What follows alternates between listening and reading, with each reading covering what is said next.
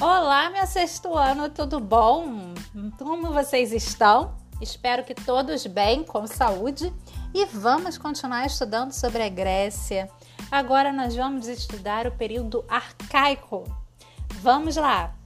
Já estão com o texto? Já organizaram o texto em o podcast, cada um uma janela separada? Podemos dar continuidade ao nosso estudo e à nossa leitura? Vamos lá? Vamos comigo? Preparados? Começou, hein? Período arcaico. O período arcaico inicia-se com a reunião dos genos. Lembra dos genos, aqueles grupos familiares? Em unidades políticas maiores, chamadas polis ou cidade-estado.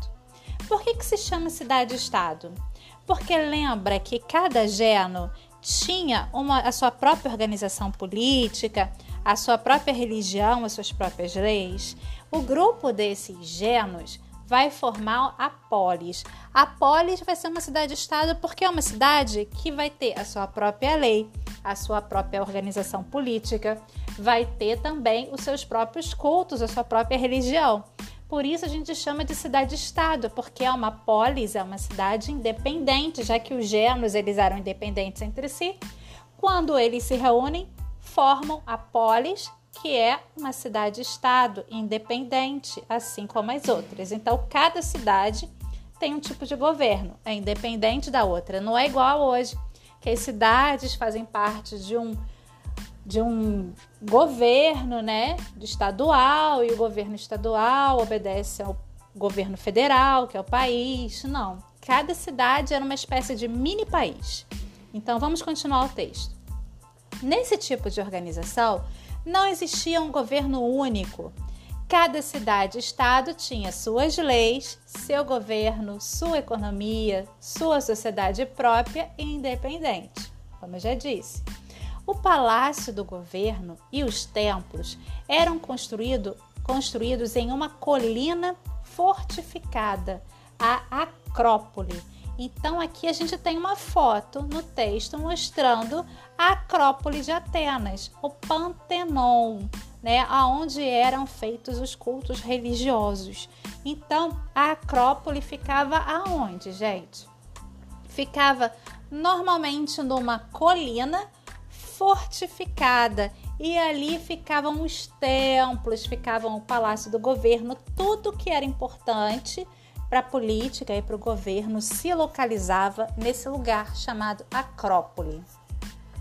As polis gregas possuíam uma arquitetura parecida, então todas elas tinham acrópole, todas elas tinham essa construção de prédios.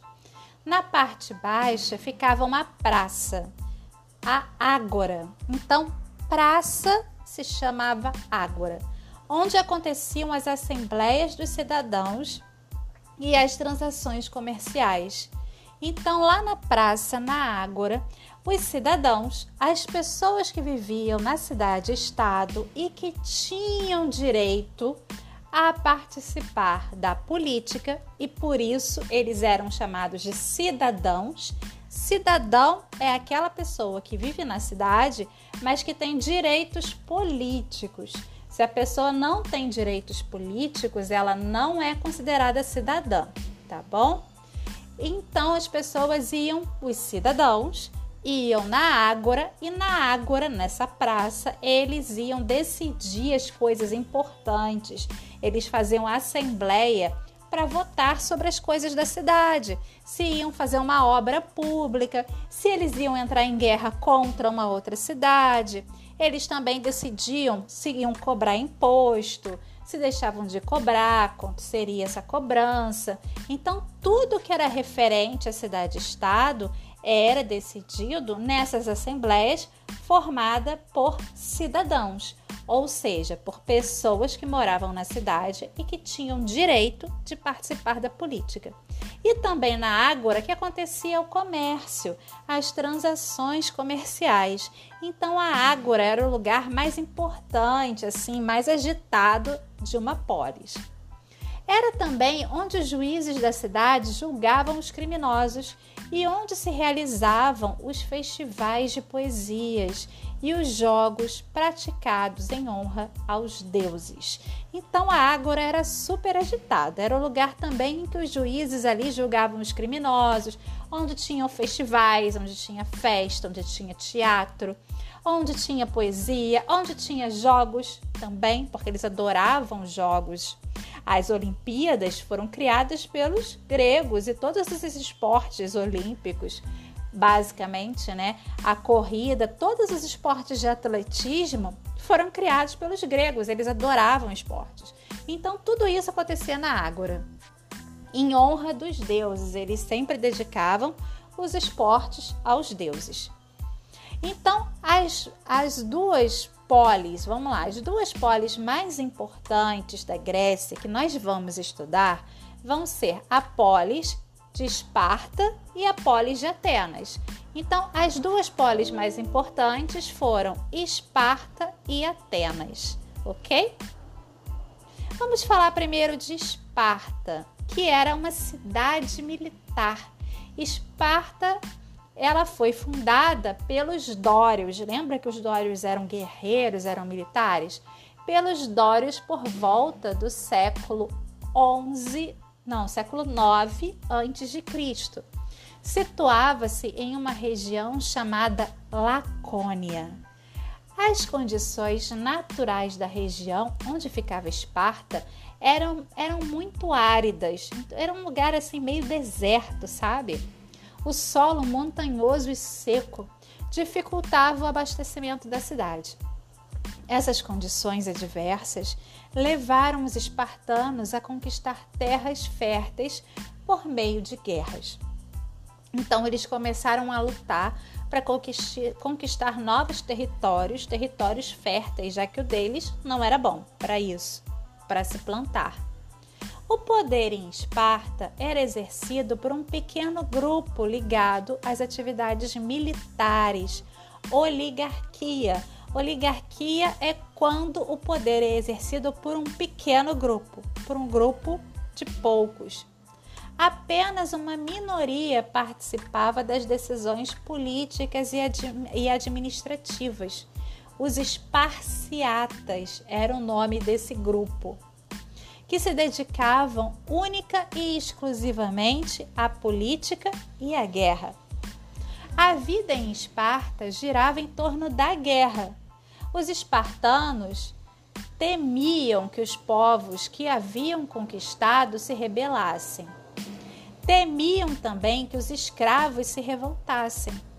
A necessidade de garantir o poder dos esparciatas e o medo de que ideias vindas de fora colocassem em xeque esse poder fazia com que as viagens fossem proibidas e os contatos comerciais fossem, fossem quase inexistentes. Então, os espartanos viviam fechados, né? Esparta fechava-se em torno de si mesma impondo aos seus habitantes um modo de vida autoritário e de subordinação aos interesses do Estado. Então, Esparta era uma cidade assim bem difícil, militarizada, fechada, onde tinha um poder autoritário, as pessoas não tinham muita liberdade.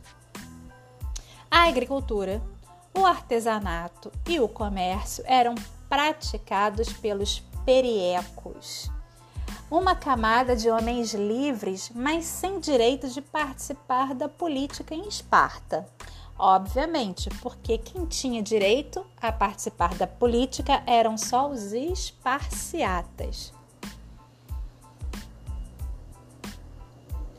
Os escravos eram chamados de ilotas, pertenciam ao Estado e trabalhavam para os esparciatas. Os jovens eram educados pelo Estado. Desde os sete anos, deixavam as casas de suas famílias e se dirigiam para locais de treinamento militar, aonde, gente, eles sofriam muito essas criancinhas até poderem se libertar dessa missão, desse, dessa obrigatoriedade de serviço militar. Então os meninos eles eram levados de casa, tirados da mãe, do pai, levados para um acampamento onde eles iam aprender a ser militares e ali eles sofriam de castigos, eles tinham que lutar no frio, tinham, passavam fome, necessidade, tudo porque eles acreditavam que tinham que formar um caráter e um militar forte, né? Passando tudo quanto fosse perrengue possível. Muitas dessas crianças nem sobreviviam a esse treinamento militar, porque, por exemplo, eles tinham que lutar durante o inverno e lá nevava no inverno, fazia temperaturas negativas, e as crianças tinham que lutar sem roupa, nuas no frio. Então, muitas ficavam doentes, né? Naquela época não tinha remédio, não tinha tratamento. Era muito difícil e se alimentavam muito mal. Sofriam muito maus tratos, muitos maus tratos físicos. Então, poucos sobreviviam e eles só podiam voltar para casa e quando tivessem 30 anos, sendo que poucos conseguiam sobreviver, né? até os 30 anos nessas condições, tendo que participar de guerras e tal, vivendo numa violência, na escassez. Muitos voltavam para a cidade de Esparta aos 30, quando conseguisse chegar aos 30, aí que eles podiam casar, ter família, mas a maioria voltava capenga, gente, faltando um braço, uma perna, um olho. Não voltava em condições normais. Aos 30 anos, esse homem já estava praticamente no fim da vida. E agora nós vamos ver a cidade de Atenas, que era o extremo oposto. Por isso que Esparta tinha como Atenas um inimigo, porque as ideias de Atenas de democracia era tudo que os espartanos não queriam que chegasse na sua cidade. Era esse o principal inimigo. Então, as ideias de Atenas não podiam chegar em Esparta de jeito nenhum. Muito pelo contrário, Atenas deveria ser eliminada, por isso que eles viviam em guerra. Vamos ler sobre Atenas. Atenas, hoje, é a capital da Grécia. Você sabia disso? Localiza-se no centro da planície ática, às margens do mar Egeu, lá na Europa. Foi o avesso de Esparta. Teve uma vida urbana e aberta às novidades. A atividade comercial foi a base de sua economia e os atenienses praticaram intenso comércio com diversos povos. A sociedade ateniense era dominada pelos eupátridas, que eram grandes proprietários de terra. Contudo, o poder dos eupátridas era constantemente desafiado pelas camadas menos favorecidas e pelos comerciantes que exigiam maior igualdade de direitos, o que era permitido, já que lá não era assim fechado que nem Esparta. Então eles podiam reivindicar. E, por, e porque esses segmentos desafiavam o poder dos eupátridas? Os pequenos proprietários, muitas vezes sem recursos, viviam constantemente ameaçados pela escravidão por dívida. Você sabia? Lá na Grécia, se a pessoa ficasse devendo e não conseguisse passar, pagar suas dívidas, elas eram escravizadas, ela e toda a família. Então, muita gente que não conseguia pagar as dívidas virava escravo. Então, na Grécia, existiam duas formas de escravidão: ou se tornava escravo porque não conseguia honrar e pagar as suas dívidas, ou se fosse prisioneiro de guerra, porque estavam sempre em guerra, né? As cidades-estado. E também com outros povos de outras regiões, né? Os egípcios, por... os egípcios não, mas principalmente o pessoal da Mesopotâmia e os persas viviam em guerra contra os gregos. E aí, sempre que um povo perdia ou era dominado, aquela população era capturada e feita de escravo. Então, a escravidão na antiguidade não tem nada a ver com cor de pele, como que a gente viu, por exemplo, no Brasil e no continente americano, na época da colonização, em que a população africana foi feita escrava. Na antiguidade, a escravidão só acontecia de duas formas: se você fosse capturado na guerra ou se você não conseguisse pagar suas dívidas, tá bom? Então, voltando à leitura. Já os comerciantes, artesãos e assalariados urbanos, que eram chamados demiurgos, estavam excluídos das decisões políticas da polis. não eram considerados cidadãos. Então todo mundo também queria ser cidadão, ora essa. Todo mundo queria ir lá na Ágora, participar da assembleia, votar sobre as coisas importantes, né? Afinal de contas, está falando da vida delas, das pessoas, dos seus direitos. Então era uma luta que todo mundo queria participar da vida política. Não é à toa que a forma de governo da cidade de Atenas é a democracia, que é o poder de todos, o poder de todo mundo. Então todo mundo quer participar da, da vida política, todo mundo quer ser cidadão. Isso faz parte da democracia. O resultado dessas pressões constantes foi uma reforma nas leis feitas por Solon, um juiz ateniense. Por essa reforma, foi abolida a escravidão por dívidas e foi ampliado o direito de voto. De, é, de acordo com a riqueza que cada um possuía. Isso se chama voto censitário. Então, as pessoas não só os eupátridas podiam votar, mas quem tivesse determinada renda, determinada riqueza. E aí os comerciantes podiam votar, né?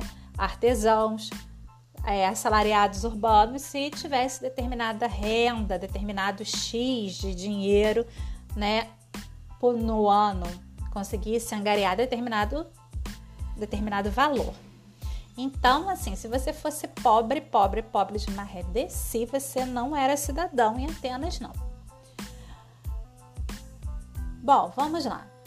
Porém, as reformas de Solon só beneficiaram os comerciantes ricos. O resto da população continuou excluída das decisões políticas da polis, ou seja, da democracia a situação em Atenas não era nada calma, com a pressão constante dos excluídos, afinal de contas, todo mundo queria ser cidadão. Além disso, a cidade foi dominada pelo tirano Pisistrato por mais de 30 anos, que era um absurdo para uma democracia, né? A democracia é para que exista democracia tem que haver sempre uma um revezamento no poder, né? Faz parte da democracia. Um cara ficar lá 30 anos no poder, isso é tirania, era considerado um absurdo. Com o fim da tirania, que foi bem difícil, tiveram que fazer uma guerra para tirar esse pisistrato do poder.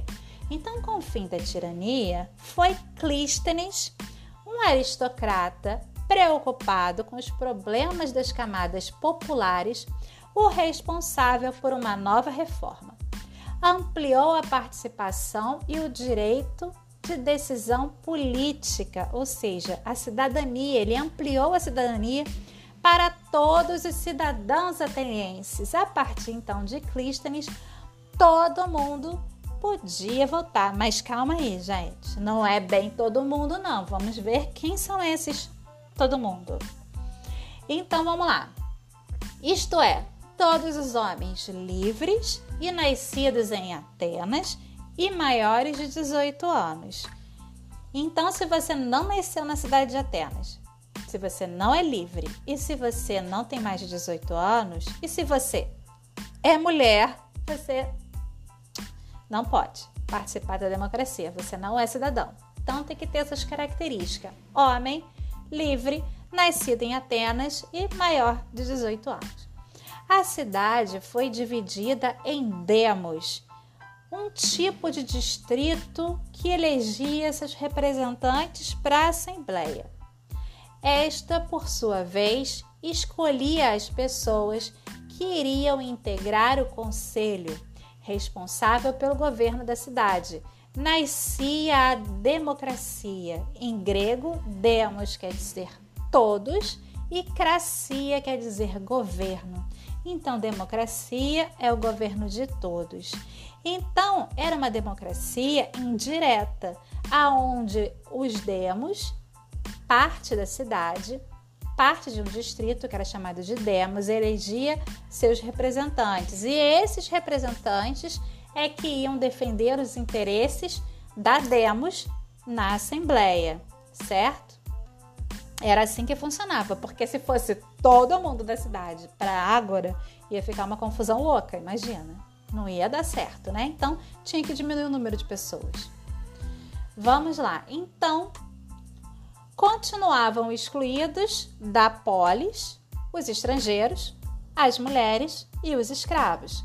Como você pode observar, os benefícios da democracia ateniense estavam reservados somente aos cidadãos, que é diferente da democracia dos nossos dias. Hoje em dia, todos nós somos cidadãos, todos temos direitos a partir dos 18 anos de idade, tá bom? A educação em Atenas era bastante diferente da adotada em Esparta. Os atenienses acreditavam que sua cidade-estado seria mais forte se cada menino desenvolvesse integralmente suas melhores aptidões. O ensino não era gratuito nem obrigatório, ficando a cargo da iniciativa particular, então os pais é que tinham que pagar pela educação dos seus filhos. Os garotos entravam para a escola aos seis anos e ficavam sob a supervisão de um pedagogo, com quem estudavam aritmética, literatura, música, escrita e educação física. Como eu disse para vocês, o esporte era muito importante para os gregos. Interrompiam os estudos apenas nos dias de festas religiosas e quando completavam 18 anos, eram recrutados pelo governo para treinamento militar, que durava cerca de dois anos. As mulheres de Atenas estavam reservadas apenas para as funções domésticas. Elas não podiam aprender a ler e escrever, não podiam estudar, tá bom? Elas só podiam mesmo aprender o trabalho doméstico. Os pais tratavam de casar logo as filhas adolescentes, as quais, após núpcias, ficavam sob o domínio total dos maridos. Então, as meninas, elas pertenciam aos pais e depois que casavam na adolescência, elas passavam a ser propriedade do marido. Olha como era ruim ser mulher na Grécia, né? Era o pior lugar de todos. Nesse mundo masculino, Ficar em casa e em silêncio era o maior exemplo de virtude para representantes do sexo feminino. Então, as mulheres virtuosas, para ser uma, uma boa mulher, ela tinha que ser uma mulher calada e não podia né, se opor nunca ao marido, tinha que ser obediente, fazer os seus trabalhos domésticos, cuidar da casa, dos filhos para o resto da vida, sem reclamar nunca, jamais. Então, por hoje, terminamos a nossa aula falando sobre as cidades-estado e as diferenças entre Grécia e Esparta. Até a nossa próxima aula e vocês vão fazer o exercício que está aqui no link. Como é que vocês vão fazer? Clicando no link e aí vai abrir uma página para vocês e nessa página vocês vão colocar a resposta das perguntas. E no final vocês vão clicar em enviar e aí esse exercício vai ser entregue para mim, vai chegar no meu e-mail, aonde eu vou poder ver a resposta de vocês. E ao mesmo tempo que vocês enviam, vocês também ficam sabendo qual é a correção, se vocês acertaram ou erraram as questões, tá bom? Até a próxima aula. Tchau, tchau!